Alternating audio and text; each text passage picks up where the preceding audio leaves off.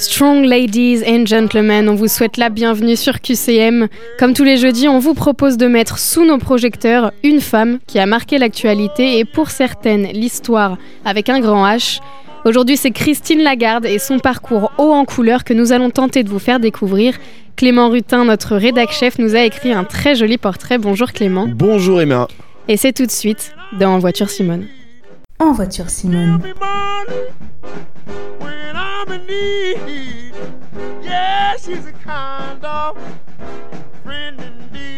18 juin 2007. Christine Lagarde ne le sait pas encore, mais elle vit ses derniers instants dans l'ombre du ministère de l'Agriculture.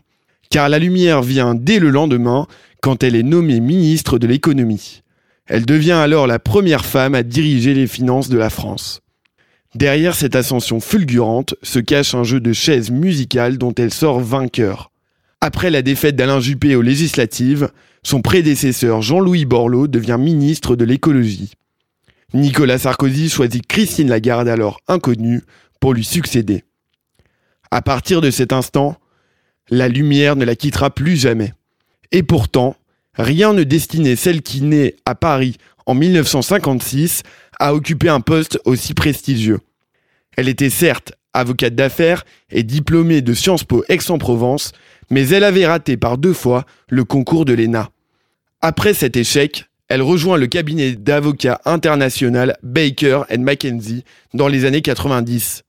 Elle fait ses preuves aux États-Unis et devient même la première femme à présider le comité stratégique du cabinet en 2004. Après le remaniement de 2005, Jacques Chirac l'a fait entrer au gouvernement en tant que ministre du Commerce extérieur. Puis tout s'enchaîne pour elle. Ministre de l'Agriculture, puis première femme ministre de l'Économie, elle est même l'un des maillons forts du gouvernement lors de la crise de 2008. Mais tout bascule en 2011 lorsqu'elle est la première femme à être à la tête du FMI après l'arrestation de Dominique Strauss-Kahn accusé de viol.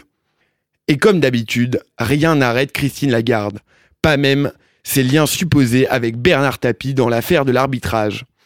Elle acquiert un rayonnement international et est même réélue pour un deuxième mandat en 2016.